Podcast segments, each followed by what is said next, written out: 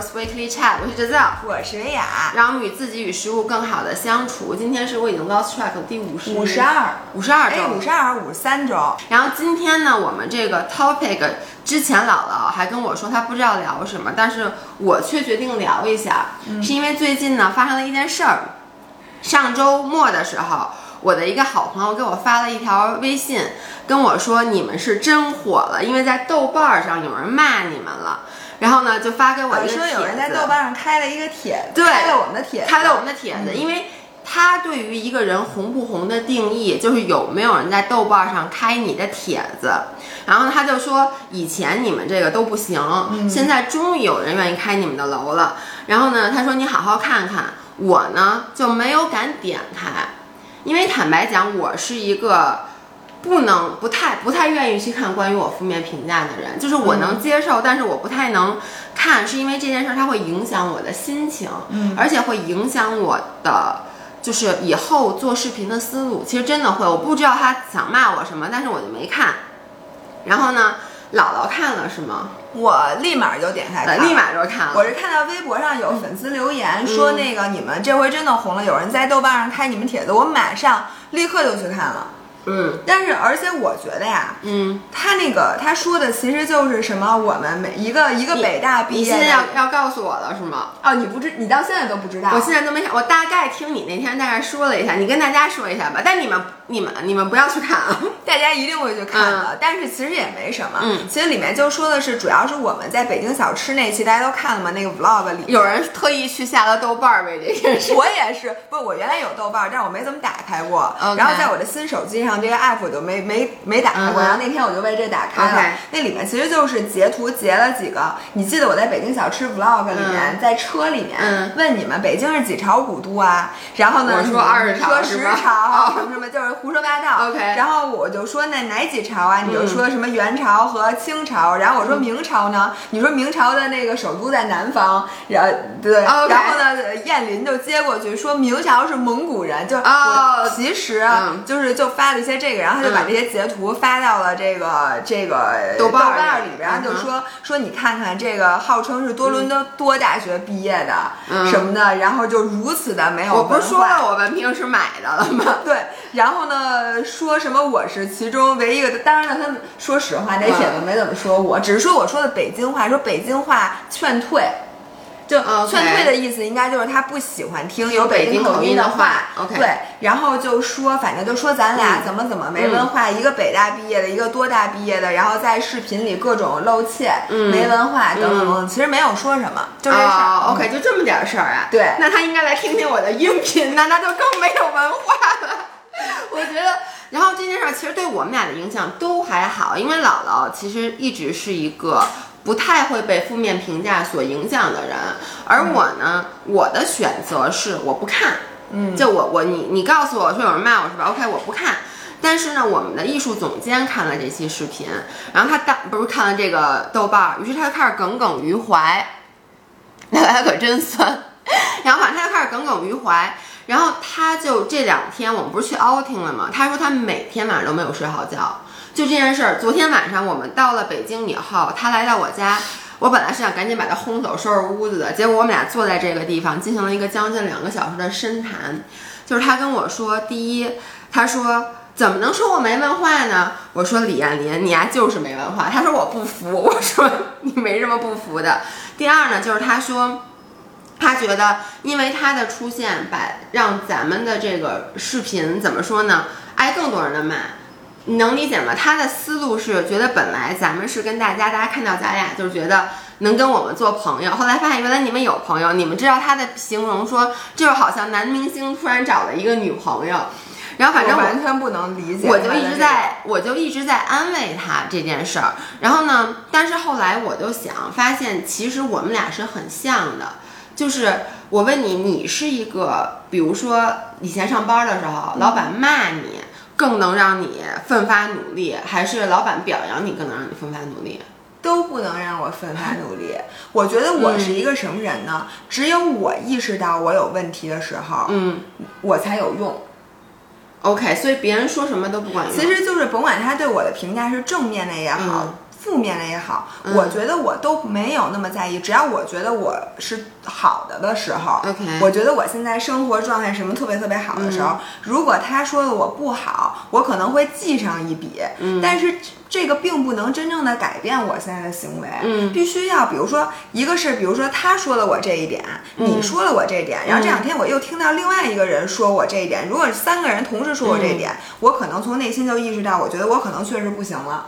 我得改了，嗯，这个时候我就会，甭管是这个评这个评价有多么负面，我都可以接受，然后我都可以开始改。但是任凭就凭任何一个人说的任何一句话是不会对我有影响的。那你心里会不舒服吗？我会，肯定会不舒服。我觉得不舒服这件事儿，我问你啊，这其实咱们那天做活动的时候讨论，但其实咱们没有在音频的时候讨论，嗯，就是。别人比如说你，嗯，他是说中了你的内心，正好就是你确实本身对这件事儿你也觉得你做错了或者做的不好，会令你嗯不高兴呢？还是你本来就是这是一件你本来很 proud of 的事儿，就是你觉得，比如说你本来画画很好，你觉得你画画很好，然后呢，结果有人说你画画特别一般，你生气，还是你自己内心也觉得其实我不是那么有天赋，嗯，你内心也觉得我做的不是很好，别人说你哪个更令你不满？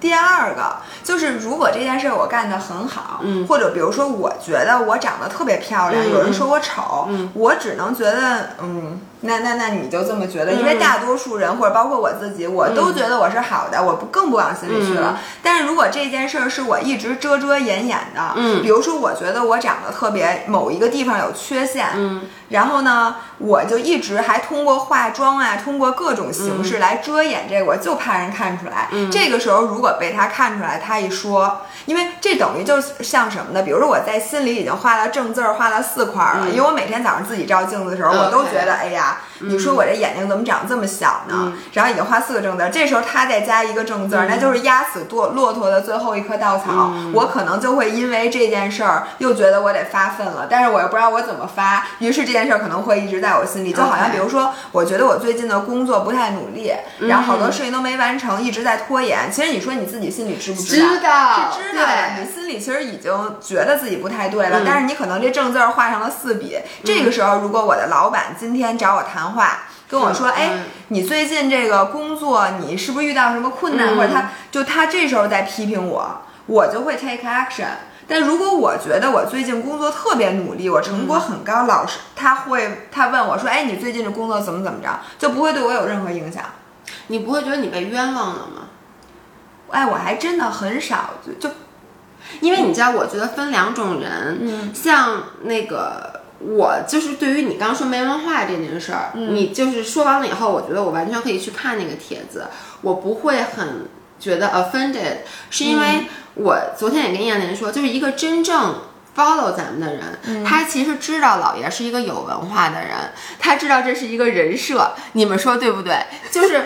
因为如果他看过我其他的干货的视频的话，嗯，他是知道你其实是有文化的，然后只是在 vlog 里面，你其实将你生活上的一点点小可爱的地方放大了一下，你能理解我的意思吗？对对对对，所以他不是真正的理解我。我其实也知道北京是几朝古都来着。你看有人说你就是没文化，对，没文化怎么了？什么 说什么？对，然后呢？但是后来呢？我我也想。就是比如说我对历史这方面不好，我地理不好，我确实不好。那你说我，对啊，怎么了？但是你知道燕林他心里是怎么觉得吗？他说他觉得他被冤枉了。嗯，就是有的人是觉得我被冤枉的时候，就是像你说的，我明明最近工作很努力，嗯，然后这时候老板找我谈话说，哎，你最近工作不太努力啊，你这怎么想的什么之类的，你会特别的生气。你说我明明这个。特别特别好，我我发现我有时候也会这样，就是，比如说我。比如说我我我为我妈干一件事儿，我心里是想让她好好的，比如说带她出去玩，给她安排特别好。然后呢，她觉得我没有用心，啊，然后她就说你怎么也不给我好好安排。然后我就觉得我为了带你出来玩，我付了付出了那么多努力，然后做了那么多的攻略，结果你却换来你一句你干嘛不好好用心啊？然后就会让我觉得特别冤枉。我觉得这是两种感觉，这两种感觉都是人之常情。就是你明明做的很好的时候，别人说你做的不好，你是向外的，你的怒火或者。你的 anger 是向外的，你是觉得你怎么能这么说我？我明明怎么怎么怎么怎么样。但是呢，如果你这件事儿你觉得说的是你的弱点，嗯，那你的 anger 是向内的，你会很伤心。就一种是愤怒，一种是伤心，这两种情绪是不一样的。我宁肯。我宁肯那第一种，我当然宁肯第一种。你冤枉我，嗯，我可以选择给你怼回去，我也可以选择不在意，不搭理。这个是我可以选择，我生不生气是我可以选择的。哎，但是你如果攻击了我的弱点，我的伤心是不能够选择的啊，因为你也不太有办法去解决这件事。而且一般他说的那个点，都是你木已成舟的点，嗯，或者是说就是他。就是他攻击，比如说你最近很懒，你自己也觉得你很懒，但是这段时间已经过去了。其实你能改变的只有未来，过去已经改变不了，所以你这个伤心就永久的留在了你的心里。所以我觉得这个是我更更害怕的。也对，大家你看，很多人就是说，大家可以留言告诉我们，就是现在把你们的这个打在，哎，没有公屏，今天对不起，公平直播的，对，大家可以说一下，就是你如果 rather 你更愿意选择，就是到底是被冤枉呢，还是真正人家说的确实就是。你不太好的，对，其实我本身是不太在意这件事儿的。然后我还是有时候我在想，冤枉了以后，对对对对对，很多人你看还是怕被冤枉。嗯，我觉得又怕被冤枉，就是怕被冤枉的人，就是确实人都怕被冤枉，但是人其实更怕的是别人攻击自己的弱点。我觉得这个大家是都怕的，因为没有人是。其实我觉得呀，人类是共通的这个情绪，就是没有什么人真的能非常好的说我去克服就这个负面的评价。我觉得所有的负面评价对所有的人其实都是有。就有影响的，嗯，只不过有的人影响大，有的人影响小。那我们现在就要尽尽量的降低这个影响，而不是说我不相信有的人真的就能百分之百的屏蔽掉这个负面的影影响。但是有的人真的，我觉得这其实就是刚才我就有人说特别对，就是 depends on 你有多 care 别人对你的看法。有的人其实就活得更加自我，他觉得我自己觉得我做的这件事好，没错就行，他不太。会被别人对他的这个评价所造成影响，而我必须得说，我是一个非常弱的人。嗯，就在这方面，我是比较弱的人，我很容易会被别人的一些评价造成影响。这就是为什么我刚跟大家说，我不去看一些负面的评论。我举一个例子，其实我每次吃完东西，我正常情况下咱们吃东西，我也会说，嗯。好吃，嗯，太好吃了，太好吃了。就是我真的，这是我由内而外会散发的一个我对美食的一个情感。但是呢，后来不是开始拍抖音了嘛，就开始有很多人在骂我。嗯，我其实之前是从来不看抖音评论的。那天因为机缘巧合，有时候你不小心点开，然后我连着看到好几条都是说这女的怎么回事儿啊？就是吃东西怎么那么 A？你知道吗？就说什么有什么好？什么叫 A 呀？到底就是特别色情。A 是色情的意思啊，A 片儿啊，不是？那说这个女生穿这个衣服特别 A 啊，那我觉得是两两码事儿。哦，我觉得大家可以告诉我一下，我觉得是两码事儿啊。但是就什么叫 A？A 是帅，但是大家说我肯定不是说我帅，好不好？A 是 aggressive，aggressive，aggressive。哦，A 是 aggressive。那所以吃那个是两种意思，是吧？对，我觉得大家说我，因为大家很多人会说什么这个叫声什么真让人受不了什么的，就会说这人是来干嘛的呀？OK，是在吃东西吗？反正就是一些让我看了以后，当时我很气愤。这个就是说明，我觉得我被人冤枉了。嗯，因为很多人会说这不就是勾引，成心勾引男的吗？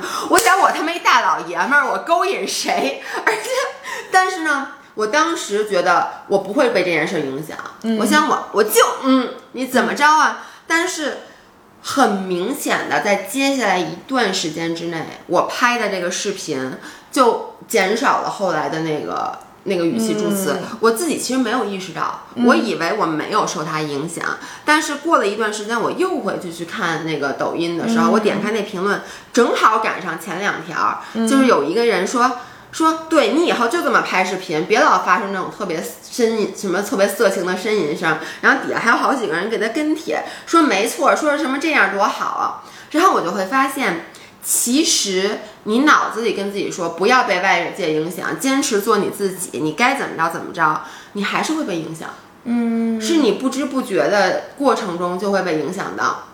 这就是为什么昨天我跟我们的艺术总监说，我说以后这种负面的视频你不要看，为什么？因为他看了负面视频，他就开始想，那以后我内容怎么剪？我怎么，我到底该不该凸显出某些我们，比如想凸显出有意思的地方？像我们这次周末刚刚去完 outing，然后昨天我们俩在讨论怎么剪这个 vlog 的时候，他就跟我说。说因为看了那个视频，我现在特别恐惧去剪这个片子，我特别怕因为我的剪辑造成了大家又来骂你们。嗯，我说你不要有这种想法，因为一旦你带这个想法去剪，你这个东西就剪不精彩了。嗯，就会很没有意思。嗯嗯，所以我觉得这个是咱们这个职业的人特别需要。现在老爷在抖音都不出声了。对对，我觉得这是咱们这样的人在抖音上的一种特，不是在抖音上，在这整个工作环境中的一需的一个急需加强的职业素养。嗯，就是如何能坚持在网络如此戾气如何如此重的网络里面，还能坚持做你自己。嗯，因为其实我心里一直都是这么排解的。第一，像。像我这样的人，也就是我，其实我觉得我跟大多数咱们的粉丝的整个的这个生活状态或者什么，就咱们都是一类人。就咱们跟大多数真正支持我们的粉丝都是一类人。我们这样的人其实是非常非常难的去给别人评论的，你发现了吗？我们的大多数粉丝，别看我们现在有每次评论都不少，但是我相信我们大多数的粉丝还是沉默的。这些人是在默默的支持我们。对。而这些真正给我们负面评价的这些人，不是我们真正的粉丝画像，所以从理智上，这些人说的话他不算数。OK，就这些人他喷我们也好，他真的就是有点像这种，他谁都喷。就他不是说看到你之后给你留，他可能今天扫过了一百个视频的每一条里，你人总能挑出毛病吧？对，你就别说咱俩，咱俩浑身都是毛病，你随便你，你只要看三秒的视频，你就可以发那个恶意的评价，恶意的各种那个叫什么？我相信他在所有人的里面，他都能发现。然后我们如果让这种评价去影响我们之后给绝大多数的粉丝拍的东西，你不觉得对粉丝来讲也是非常不公平的吗？就我们凭什么要听他的意见？嗯，我觉得这是第一点。第二点，我不知道大家有没有看过一本书叫《乌合之众》。就如果你看过《乌合之众》之后，我觉得你以后就甭管是我们，我相信大家可能桑炮也经历过这个。就我知道，只要在微博上或者在什么上你发过东西的，你应该也都会经历过。朋友圈都会。对，所以或者我们其实也可能成为这网网络暴力的一份子。嗯，就它里面的这个《乌合之众》这本书里面的一个最点，就是最核心的观点，就是说群体的意识和单个人的意识完全没有关系。就是群体是一种特殊的生物，每一个群体都有着他自己的思维，而且它并不是个人理性思维的加总，而而是一种群体无意识的状态。那这个无意识的状态还不是说，比如说都是，比如咱们俩和 A 在一个群体，就超过三个人。咱们俩和 A 在一起的群体的意识，就有可能和咱们俩和 B 在一起的群体意识截然不同。同意。那这个是一种流动的，并且群体无意识的这个状态是充满着愤怒和非理性的。嗯，就说它是。比如说你个人，你都会很压抑。就比如说，你觉得这件事儿就是你一点都不愤怒的三个人凑在一起，可能会变成一个非常愤怒的群体。我懂，我待会要举例子。而且在这个群体里面，呃，你每个人都会完全不能接受你自己的任何欲望受到抑制。就比如说，你也觉得，就是说一个比较，就是你也是一个女权主义者，但是你是理性的，如你你不会发表任何特别尖锐的、特别偏激的言论。我其实也不会，另外一个人也不会。但咱们仨凑在一起，就觉得女生就不能输给男生，就咱们就不行，咱们得上街游行。对，你知道吗？一下子这个情绪，这就是为什么游行到最后一开始是一个很理性的，很多人说我们是一个温和和平的佛系的游行。我们只是告告诉大家我们的想法，到最后往往都会演变成这种特别暴力的事件。其实就是因为你在那种环境下，你你是变成一个完全不理智的人，而且我觉得有点动物动物化。对，他说群体类似于动物，群体需要驯养，就是说你 你如果想掌握一个群体，你需要利用他们的话，你其实是要驯服他，驯服他是用像暗示啊、像断言这种手段，而不是讲道理。说对于一个这个这种群体讲道理是没用的，所以这就是我觉得这个网络暴力太像了。嗯，就是你发现了吗？这个是带节奏的。就比如说，如果这条底下大家前面全是正面的或者什么的，你会发现这个人不由自主的就会觉得是正面的。你说的然后如果有几个他看到了前两条留言是负面的，他就会加入这个负面的循环，就底下全部都是负面的。所以我觉得这玩意儿是一个随机事件。你说太对了，我因为我是一个特别爱看视频的人，坦白讲，每个人都有个人喜好。我在看视频的时候，也有我喜欢的博主，我喜欢的内容。然后呢？我就发现啊，很多时候，比如说是一个完全新颖的视频推荐给了我，点开看，我一般也会一般在看视频的时候，我会在底下刷评论。嗯，如果这个评论前面大部分是说啊，这视频太好了，这个什么做的太，就不管是说从技术角度讲，从意义角度讲，从三观角度讲。如果是一些正面的评价，我其实视频才进入三秒，我已经觉得这视频好了。嗯，然后呢，我就会在看这个视频的过程中，刻意的会去迎合大家的这个评论。嗯，比如说是有的时候是看那种，比如说我想想啊，选秀节目。嗯，然后呢，那种选秀的那个视频。因为底下大家都在说谁谁谁特好，其实我可能本身这个人未必是偏好符合我喜好的，或者未必他唱的就是真的好。但是我一看大家都说那谁谁谁唱的真好，我在他没唱的时候已经觉得他唱的好了。对，我的整个对这个视频的信信那个感觉就是正面的。而有的时候，比如说去年 YouTube 每年结尾的时候会去做一个视频，叫做 YouTube Rewind，嗯，就是他是把这个 YouTube 这一年那些经典的视频给。坐在一起，有点像我们刚前段时间发的那个我们三年的那个总结一样。嗯，然后呢，近两年，从去年到今年，这个 YouTube Rewind 都是那个。踩的比例远远高于点赞的比例。嗯，我在看之前这两个视频，我在看之前，我其实就已经看到了很多嘲笑这两个视频的一些 comment，就一些评论。于是我在看这个两个视频的时候，我已经觉得视频特垃圾了。嗯，于是我就开始看，看的时候越看越这他们什么玩意儿？然后底下结果一往底下刷，全都是负面的评论。但那天我在想去，就带着艺术总监去剪咱们那个视频的时候，我就给他看了这个。当然。他没有看评论，嗯，他就说：“哇塞，这剪的好好啊！哇塞，这好棒啊！”你就能看出来，因为艺术总监其实，在看视频的时候，他比咱俩是要苛刻的，嗯，因为咱们是普通人，但是反而他看那个视频，因为他完全没有受到任何外界的影响，他是发自于内心的在看这个视频的时候。我觉得他当时的观点是中立的，对，就是一个好的视频。所以我想总结一下，然后我就希望咱们所有的人能做到两点。嗯，第一点，甭管你看到我们在哪个平台上什么样的内容，嗯，请大家都给其他的这个不了解我们的人奠定一个基调，就说，哎呦，这俩人太牛逼了。太好看了，太有文化了，反正就是溢美之词不绝于表，明白吗？第二点就是大家以后少开弹幕，少看评论。你又要让大家去谈那个，你给咱们留弹幕，对，不让他们看。不要看别人的，就是很多时候，我现在就是我原来特别爱看弹幕，我觉得弹幕是我看这个这个东西的一部分。嗯，但是我现在也这么想，因为有时候 B 站的弹幕非常具有娱乐性，我还爱看呢。但是我在真真心的在看一个。电视剧或者看一个什么，如果我真的想用自己的心去体会的时候，就别开弹幕，因为人真的太容易受别人的影响了。就跟他好，刚才有人说那个餐厅什么的吃饭，我觉得说特别对。就比如说我每次去吃米其林餐厅，我刚坐下我已经觉得好吃了，就甭管这给我上来这什么东西，我都觉得好吃。你说特别对，对吧？就是比如说你跟我说一个餐厅特别好，推荐我去，我就会。一上来我一吃，我觉得真好吃。但其实你要没有这些乱七八八糟的东西，我可能就觉得它一般。没错，还有一个就是你这钱花到位了，你就自己就觉得已经好吃了。你我觉得这个，我因为这个事情多花了很多很多冤枉钱，而且后来我琢磨过来之后，我觉得特后悔。嗯，就是现在有很多这种概念的这种餐厅或者是什么东西，然后它就是一个噱头，然后它这个东西弄得特别特别贵，然后就是网红啊又难买啊，什么乱七八糟的东西。然后在我就是听完这些评价，以及它又是这么贵的东西的时候，我我已经准备好要觉得它好吃了。然后我发现人的这个潜力是无穷的，嗯，就是明明这东西可能还没我自己做的好吃呢，但是你如果真的想觉得它好吃，你一定能吃出好吃来。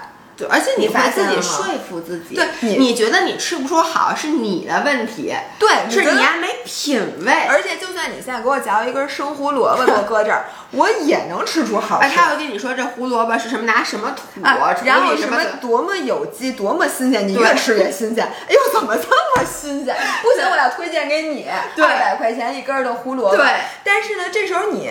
就是你吃完了之后，你回家的路上就开始觉得不对劲，有这么好吃吗？我现在我也不太想再去了。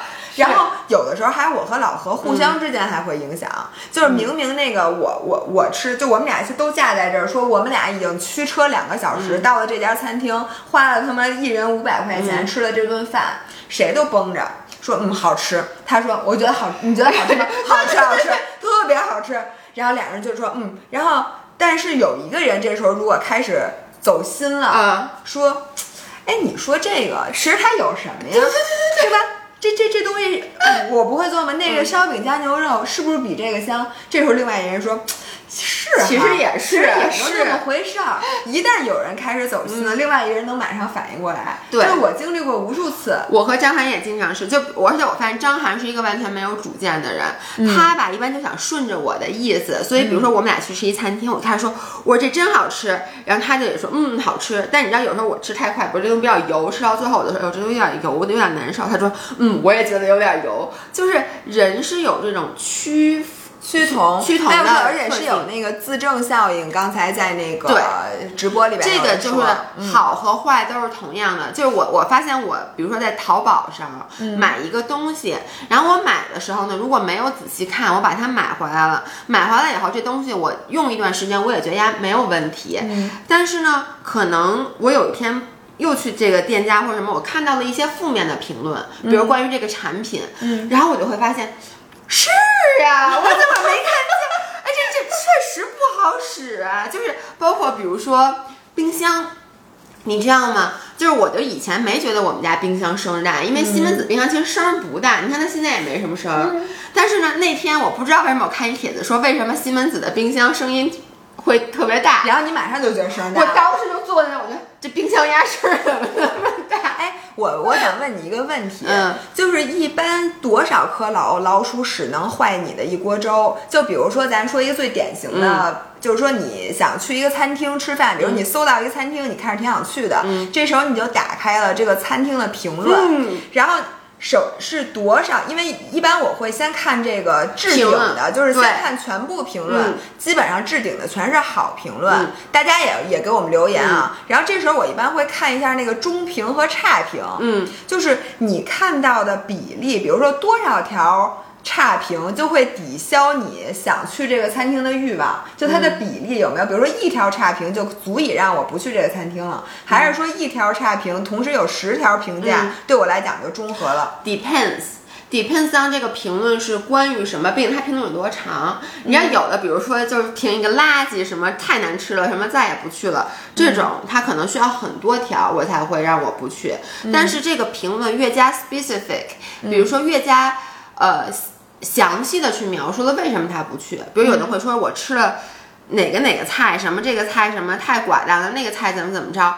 然后我一看他这个评论，让我就会让我瞬间对这个餐厅失去兴趣。如果有人吃出了蟑螂，那么当然我就 这点跟你非常的不一样。你知道我现在发现一个什么事儿吗？尤其是在这个呃这个这个这个大众点评里面，我发现。呃，便宜的餐厅和贵的餐厅，我都不能看评价，因为评价都是误导。你知道为什么吗？我我我说的一个东西，你们听对不对啊？就说贵的餐厅。呃，大家的负面评价会很多，嗯，因为呢，很多人觉得我花了这个价钱，嗯，我就要吃到，就它的 expectation 会非常非常的高，以至于这些餐厅大家非常去容易更会去留，嗯，这个负面评价，而且往往这些人他对食物的挑剔程度比我要高很多。比如说我去所有那好的日料店，我发现。没有五颗星的，基本上，嗯，全是三颗四颗星。但是他说的那个点，我可能吃不出来。就是我可能会觉得非常非常好了已经，但是留这些负面评价人大多数一些是一些非常专业的食客，嗯，所以我发现我去高级的餐厅，我我有有我我一般因为我也比较谨慎嘛，我会看很多评价，我发现我如果因为这几条三四星的评价或者他说这个东西不够新鲜，这东西做法一般，我不去了，一般我都会冤枉这个餐厅，嗯，然后。往往还有一个相反的，就是便宜餐厅好的评价也不太容易看，因为很多便宜，因为你的食客的标准是高于大多数便宜餐厅的，以至于大家说这东西特别特别好吃，可能这些人他没吃过那个更好吃的，以至于他就对这个评价全是五颗星。我发现这个也不能信。对，这个我同意。就尤其是比如我去外地就看那种，我喜欢去吃一些。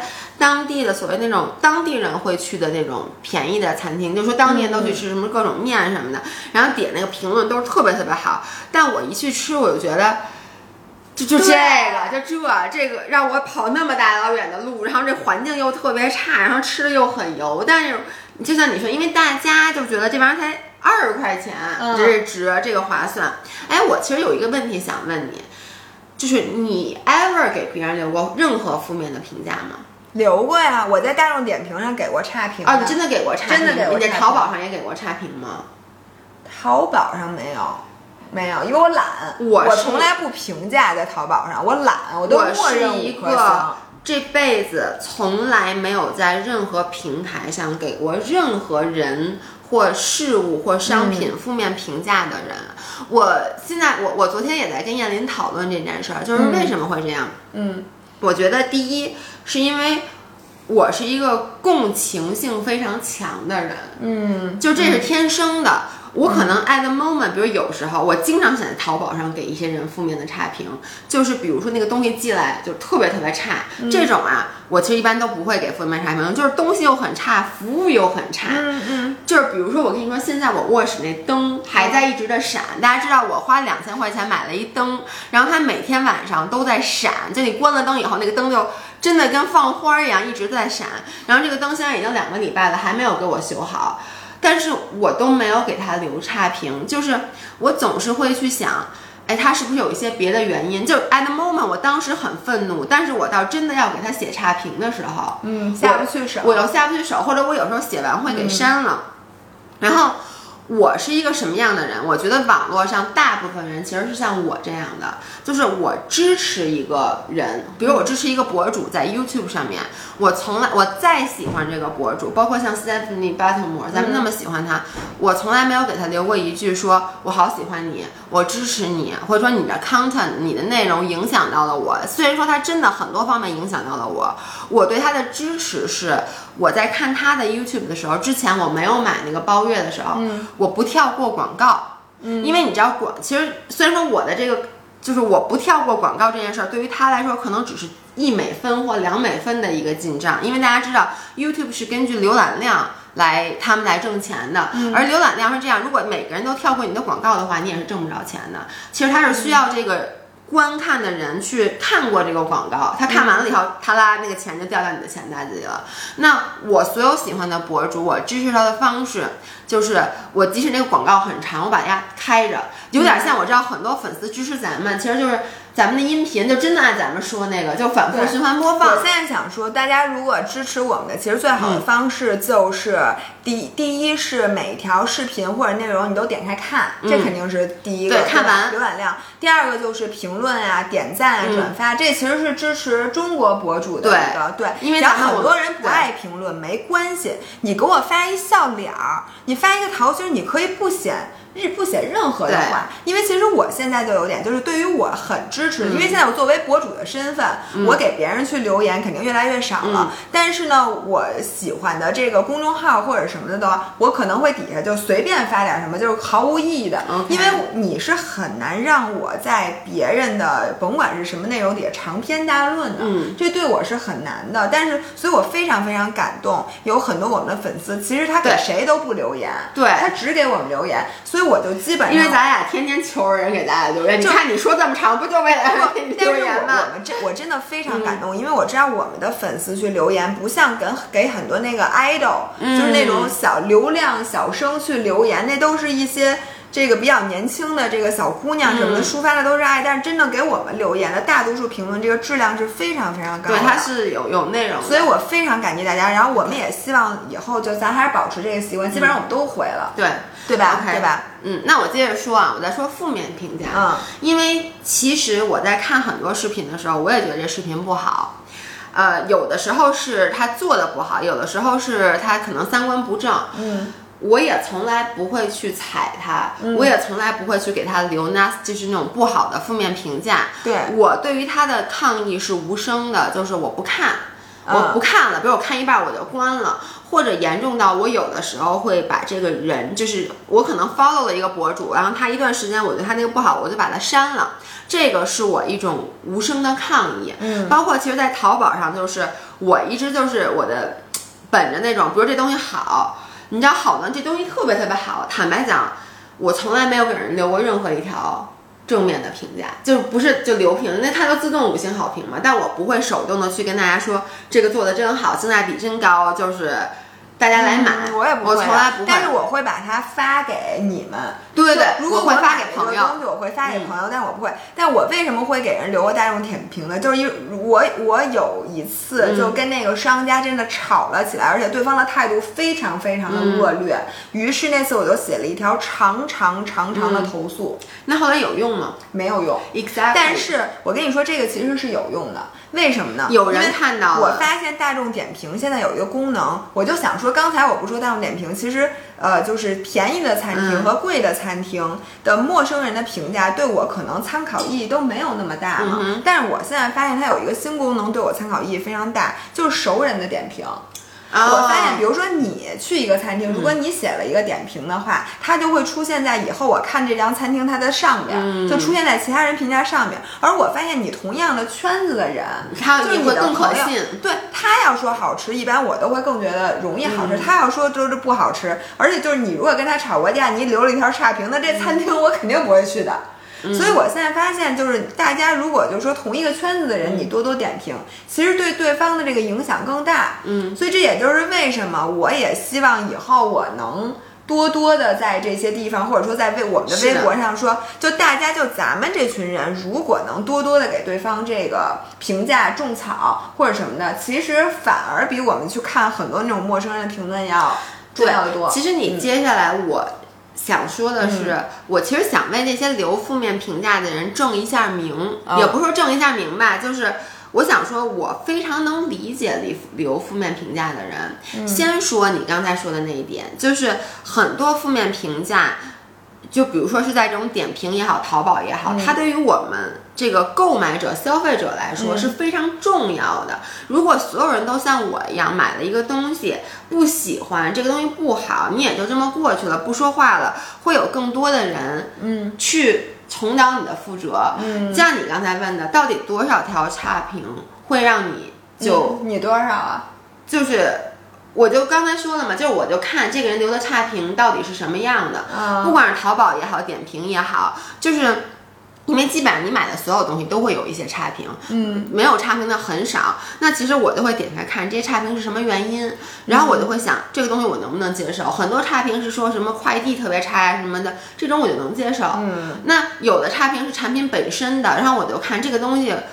因为你知道，有的时候，有的人花三十块钱买一个东西，你能够明显的看到他的差评对这个东西的 expectation 是一百块钱，嗯，那这种你就不会影响你。但是我的意思就是说，其实正是因为存在这些负面的评价，才可以让我们在做很多决定的时候做出更加客观的决定。嗯，我觉得这是第一。第二呢，是我我就在想，一般。什么人会在网上去留下这些比较负面的评价？那第一肯定是你觉得你受骗了，你上当了，你的愤怒。嗯。第二呢，就是很多时候大家会说，就比如说网络对于一些视频内容的产出，比如比如骂咱们的，我就在想，他为什么会骂我？其实。我我真的是这么觉得啊！我那天听到一句话，就是一个特别有名的 YouTuber，就是一个他说的，他说我在最开始的时候只有夸我的，没有骂我的。然后我的那个流量一直就是我的粉丝量一直就这么多，为什么呢？因为喜欢你的人就是这么，等于你就没有冲出你的圈子，没有突破你的墙。因为任何一个人，只要有一个人喜欢你，基本上就会有十个人不喜欢你。因为大部分人都是戴着有色眼镜或者带着一点点偏见的。我不知道你会不会，我这点做的特别不好，就是我在一开始看到一个人的时候。我对这个人往往第一印象都会带一些偏见，我觉得这个所有人都对都会带一点批判性。你需要把这个人套到一个刻板印象里面，你才知道你怎么办。如果你完全不套，你完全不给这个人设想一个人设，你都不知道该就这个效率很低的。对，就是有的时候可能是在电视上看到一个人，你看你不了解，你会哎这什么呀？我不喜欢。甚至在现实生活中，比如说有一个朋友带了一个新朋友来到。比如带来到这个圈子，我的第一反应都是比较抗拒的。有的人是非常 open 的，但我必须得说，我是一个第一反应比较抗拒的人。那这个时候，如果你让我写评价的话，就是负面评价。所以你要想，每就是每一个看就看你视频的人那个比例，每一个看你视频第一眼喜欢上你的人，背后至少有十个第一眼看你视频是不喜欢你的。没错。那这里面只要有。三分之一的人留下了一点点评价，他就是负面评价，所以我觉得就是说这个是一个常态。第二呢，就是我那天就对那个 YouTuber 就说，他第二个点就是说，我做产出内容做视频，我其实是为了娱乐大家的。那有的人是通过看我的视频得到了愉悦的感觉，就我高兴看你们视频高兴。有的人吧。他就是他看完你视频，他骂你一句，他就高兴了。嗯，但是呢，不管怎么说，他的高兴都是因为你的产出而来的。所以呢，他就说，那我就觉得，be yourself，对，高兴就好，你高兴就好。所以他那句话，我想他原话是怎么说？他就说说，if hating me makes your day，嗯，then keep hating me。嗯，然后呢，我就当时就觉得啊，这句话真的 make sense。其实他可能，比如这一天很郁闷，他还留一句言，留完了以后，他开心了，哎，我爽了。那你就这么说吧，跟他看完你这视频说，哎，我爽了。没有什么区别，你都是让大家开心了呀，你的目的达到了。但是问题就是，这是一个零和游戏，还是一个 win win？如果说你看见他留这条负面评价，你也开心。对，他说你这人怎么这么没文化？你看到说，哎呦，这个人现在肯定心情特好。如果你有这个境界，那这个就是一个 win win，就跟他夸你，你高兴是一样的。如果我们真的能做到这一点，那我跟你说，咱俩就这个其实就是我跟昨天跟燕林说的。就是我就说你要努力往这个心态上去，你先努力往这心态上走，或者一个都不看的人，或者你就是不看，其实一样的，就是说你的目的，如果我不看，这就是零和游戏，你说对不对？就我不看，我就不会被他的负面情绪影响，而他看了我的视频以后，他产出了负面情绪，让他得到了正能量。我觉得这三个阶段，第一个是你看了你不高兴，他高兴了；然后第二个呢是你没看他他高兴了，你无所谓；第三个是你看了，你们俩都高兴。还有一个就是他写完了之后，他更不高兴了。你看完你也不高兴了，这个是最这是囚徒困境。我觉得这个写完不高兴的人，我就不明白他为什么还要去写。但是说实话，我真的就觉得你在网上甭管给谁留了负面的评价，你到最后 at the end of the day 回到你心中的是更多愤怒。你不会因为这件事儿高兴的。其实你其实我觉得人类的这个本性就是你不会在和一个人吵架了之后，你得到真。正的快乐，这不是幸福的定义。OK，但是呢，我是觉得大家还是高兴，他妈不会有那么多不。他是因为他陷入到他动物的本能里不能自拔，他不是一个高级的人类，而或者他陷入到我刚才说的群体无意识的呃乌合之众的怪圈里。但是这个怪圈并不能让他，你不是真正的 快乐。我是想，我一我我真的是这么想的，就是一个他浑身散发负能量的人，他不可能有真正的正能量。嗯，我觉得正能量是需要演，但是你知道我我是觉得每个人的负能量都需要有一个抒发口，就是对吧？我的负能量我其实一般是撒在张涵身上的，你的负能量我不知道撒在哪，因为我是我是正我的负能量都撒在骑车上了。就是你总是要有一个发泄口。我相信这些在网上留负面评论的人，他们一定是因为在生活中暂时没有找到一个好的出那个发泄口。而且我我跟你说啊，就留就是怎么说呢？给人留所谓的 nasty comment 或者 hating comment，就这种不负能量留言的。是每个人的欲望，我想给大家讲一下啊，是吗？你不是没这欲望吗？不，我有这个欲望，我只是不做。就是，所以你把这个，你如果做了，你可能就会对张涵好一点。但是你选择不对陌生人，你选择把你的这个 nasty comments 都留给我们家就是这样。这就又回到原生家庭的问题。我们家就这样。比如我爸是一个什么人？我爸，我之前讲过，我爸就是情绪化呀，有一种什么？他在外面，所有的人都觉得他这人特好。嗯，就是大家都觉得说这大爷太好了。原来就是就是我爸所有的朋友，这大爷太好，他现在是大爷了吗？是是，就是我爸。就是对谁在外面都特别客客气气的，然后呢，比如说外人犯一什么错，我爸不会没耐心，我爸对外人具有耐心，犯再傻逼的事儿，我爸也是有耐心的。当他回到家里，他对我妈没耐心，对我没耐心，说实话对张翰也没耐心，就是他只有在他的负面情绪就是往家里发泄。我其实也是这样的，我跟你说，我我经常想给人留留负面评价，我真的是有这个欲望的，而且我是一个。我现在就说，我我并不对这件事儿觉得自豪啊。比如说，我有时候看一个博主，嗯，有一个博主是这样的。我在我刚开始看 YouTube 的时候就 follow 他，但是呢，你知道，其实健身的东西就那么多，他从来也不想着创新，所以他的内容永远都千篇一律。看一段时间以后，我自己就觉得没劲了，就觉得腻了。然后呢，你会发现他的粉丝确实涨得也很慢。我不知道为什么，我就会有一种。哀其不幸，怒其不争，就是觉得替他着急，但是又觉得很生气。他每次发一个视频，然后我觉得真没劲，怎么又拍一个这么一个视频？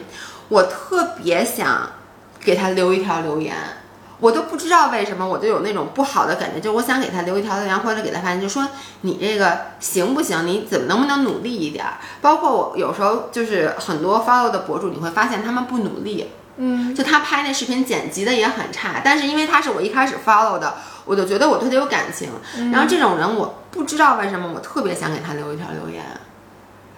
我就无法去解释，就是是一条负面的留言，但是呢，那这就解释了有其实有粉丝给我们留过这种言。你知道，我其实就是想引出我们之前收到过一条粉丝给我们发的私信，他的意思就是说我其实从很早就开始 follow 你们了，然后呢，当时我很喜欢你们，但是现在这些年，我觉得你们俩越来越。不长进，不长进，然后就说你们现在就是你们以前发那些干货多好，现在也发那个也不怎么发健身内容了，净发这种乱七八糟的。然后呢，但是他又很客气，他就说，我就觉得吧，你们俩不长进，我实在是看不下去了，我努力看你们俩看不下去了，这样吧，咱拜拜，我以后我从此以后对你们俩取关，说祝你们俩一切都好。就是我当时看到那条评论的时候，我想。你呀，爱关注不关注？你为什么要告诉我？你这不给我添堵吗？但是他那个情绪，我其实能理解。哎，所以你就觉得这个人他发的这条评论，其实完全跟我们没关系。你觉得他是在泄愤，就在发泄他自己对自己的不满？我，你觉得有没有就这个？有有这个原因，就是因为你知道，我看到那些人，比如说我关注那个不是他不长的时候，其实那个时候就是你有一点觉得我的。频道就咱们做的这个也是怎么就没有一些突破和创新？你就是其实你是自己干着急，然后你就又。迁怒于别人，我觉得很多时候你发现了吗？这留言其实都是在发泄对自己不满。比如说，我非常能理解，就是如果他觉得他的生活现在千篇一律，他也很长时间没有进步过，嗯，你就希望在你看的这些别人，至少他能和我不一样。尤其是我关注的博主，你们就应该比我强。对你应该给我 inspiration，所以呢，他对他对我们的愤怒就是说，为什么你不能激励着我？进步对，而你也是这样固步自封。因为他刚才他之前说的，他说咱们不是不变化，他说的是咱们变化。他觉得咱们变了，没有跟当时保证了当时的初心，所以是两种不同的路。但是我想说，那个情绪就比如说。他的他的生活最近发生了巨变，嗯，他觉得物是人非，然后他比如说男朋友或者家里人就不是他以前生活的那个样子了，然后发现我们也变了的时候，他就很有可能。能在网络上就是通过给我们留言说你们变了，然后来表达他对他生活的。因为你知道，有些人或者有些人他不喜欢改变，你能理解很多人是不喜欢改变。我觉得大多数人都不喜欢改变。对，所以他其实就对新鲜的事物的嗯的接受度是不一样的。我也会，我跟你说，我真的是一个比较挑剔的 viewer，就是有的博主，我觉得你为什么呃千篇一律，不想着创新，但有的博主他创新的。度过大了，然后又没有往我希望他创新的角度到你的点，你就希望哎，你还是回到之前。对，我就想你瞎折腾什么呀？然后我也是特别想跟他留一条言，因为你能，尤其是你看到底下好多人说，哦，我不喜欢你新的这个拍摄的方式，或者我不喜欢你这个，我不喜欢你那个，你心里想，没错，我也不喜欢，嗯，但是我就控制我自己不要去做这个留言的这个行为，但是我就想说，我能够理解。他们的为什么会去？我是想跟你讨论一个道德的问题，就是如果像你说的，咱们假设啊，假设每个人都有 anger，嗯，然后这个 anger。就是是你心中一定是需要发泄的。那其实有两种人，一种人是会对陌生人发泄的。嗯，就比如说我今天就火特别大，我一个快递给我送晚了，我就要跟你说他两句，或者说我就要给咱们俩这样的无辜的博主留几条人身攻击的言论，我就爽了。另外一个人呢，就把门关起来，我就跟自己最亲的人。发火，我 for sure 是第二种，不是，我就问你从道德的角度，啊，道德的角度，如果你可，因为你这个是自己的人生，对没有办法选择。对，我懂，我懂你如果你能选择的话，你觉得哪种对于你自己以及对于全社会更有利？我希望大家也有。你这个电二十，还我希望大家也能现在告诉我们，就是你觉得哪种方式其实是更好？哎呦，你这个太难回答了，我觉得。这有什么难的？不是因为怎么都不好，我就想说怎么都不好。其实我我我比较而言，因为对自己很爱的人，其实是伤害更大的。但是你知道吗？我觉得这个其实落到一个功德和私德的问题。嗯，真的这是一个功德和私德的问题。就是就跟你家里有一包特别臭的垃圾，你扔到楼道里会影响其他人，你扔到家里是影响你家里的人。你把这包臭垃圾扔到，我觉得不一样。我觉得是。我听到这个。呃，就是你刚才说的那个，我突然反应过来了。就如果说这个愤怒不是无端的，嗯，就是每个人就跟你需要上厕所一样，你就是需要扔情绪垃圾。那我宁肯他们把这情绪垃圾都扔给我，因为我根本不知道你是谁，而且有那么多人他给我这么多的爱，我是完全可以屏蔽掉的。就是咱们其实更努力一点，这个负面评价对我们的影响会非常非常的小。我我跟你说，我还是会选择扔给自己亲近的人。你会选择扔给外人是吗？我肯定扔给外人。我为什么要用这？因为你知道吗？就是如果一个陌生人说我不好，我真的可以不那么在意的。但如果你当着我的面儿跟我吵一架，这个脏的情绪，这个东西会在我内心停留一辈子的。那我我来解释为什么我会有第二种选择，是因为我觉得如果跟我亲近的人去爆发这个。负面的情绪，我是有机会去给他解释的，我有机会道歉的。而如果我把这个负面的情绪扔给一个，比如说你说送快递的小哥，或者一个送外卖的，或者一个完全。将来不会再见到我，确实对于他来说是 nobody 的陌生人。我将来再想找到他，去跟他说对不起，我今天负面情绪扔给了你，我其实不是有意的，这是我自己的问题，我没有机会。嗯，然后呢，你说的是你自己，你自己可能一个外人对你，比如说发脾气了，你的情绪，你觉得我可以屏蔽掉，我又不认识你，无所谓。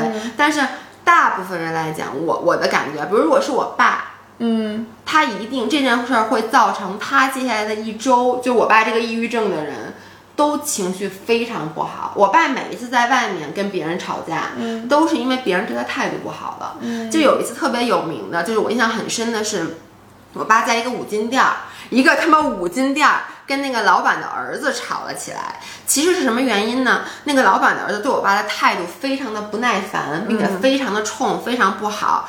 我爸就，我爸是一个，你知道吗？然后他就他就，抑郁症情绪上来，他就跟人家吵。然后后来老板就解释说，最后老板就说，我儿子今天嘴里口腔溃疡了，他特别疼，他特别不舒服。等于说，你说这件事儿，其实就是那个小，不是那个小孩，是一个年轻人啊。他等于说把他的那个不好的情绪是扔给陌生人了。但是呢，他扔给的这个陌生人不是你，不是一个能够很好处理负面情绪的人，而是我爸。我爸就很无辜，而我爸呢又是一个。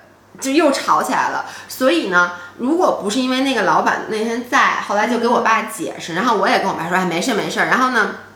确实，我爸其实一旦理解人家是什么，他也就情绪就好了。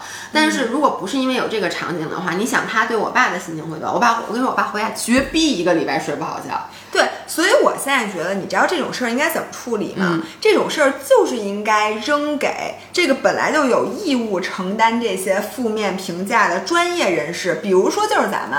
你说你作为一个 哎，你刚刚让人家底下都夸你，现在你又让人就骂你。如果你们有什么负面的情绪，也是应该最好你不要骂人家快递小哥，因为他很有可能因此他无法从内心化解。对对，就骂谁呢？演员。对吧？不是，就是博主，对吧？因为你挣这份钱，你就是一个娱乐圈的人。此此言论仅代表我们俩个人，就骂我们俩就行了，别去骂别的博主，说是是大金说没演，上就我们来骂。我就是。你选择出道，你选择在公共的场合去剖这些东西，你这样赚了这份钱，你就要承担它带来的相应的后果。那就是大家，你就是大家情绪的出气口。大家说你好，那是你今天福分在这儿；大家说你不好，你能怎么着？你他妈就给我听着。对不对？其实我对咱俩，哎，这话你赶紧给燕林打个电话。你不要去伤害一个陌生的人，比如说你在大马路上跟人，就像你爸这样的，你欺负人家老大爷，你跟老大爷吵一架，没准老大爷回家自杀了，抑郁症犯了。对，而且你家不光是这个，你也，我还想说，你也不要去跟你家里人吵架，嗯，因为我我真的告诉你，就是大多数人。这些事情他会记一辈子，嗯，就是你再解释没有用，他脑子里百分之九十就跟你看一条负面评价能抵消你十条正面，他这一个负面情绪，你每次都会想起来，每次都会想起来。反正我我承认，就是的确这个是很伤人的，像你说的，就是说这个东西会更伤你亲近的人，但是我又从我就完全是我自己的角度啊，就是。可能是因为我从小在家，就比如说我爸的负面情绪，其实会丢给家里人。我觉得 OK，你能理解我的意思吗？我会觉得我爸总是说我是病人，我现在已经被他给，我爸也是这么，我被他已经驯化了。就是我觉得他情绪不好，呀是病人，人就是我现在会有。然后你希望别人也这么对你，就是你情绪不好，你是病人。我其实你看啊，我我其实很少跟你会发脾气。对，我就是说，就是因为。你咱俩还有工作的关系，或者说什么你你，但是我觉得你对于那个老爷啊，不是什么老爷老爷公，真的太不公平了。对，但是嗯，怎么说呢？我其实比如说你有负面的情绪，嗯，我是希望你在我身上发泄出来的。我我真的良心说啊，我我是 OK 的，是因为有时候，比如其实有时候你也会不耐烦，嗯，就是你看你有时候你特急，然后你有时候就说话，你跟我就有点。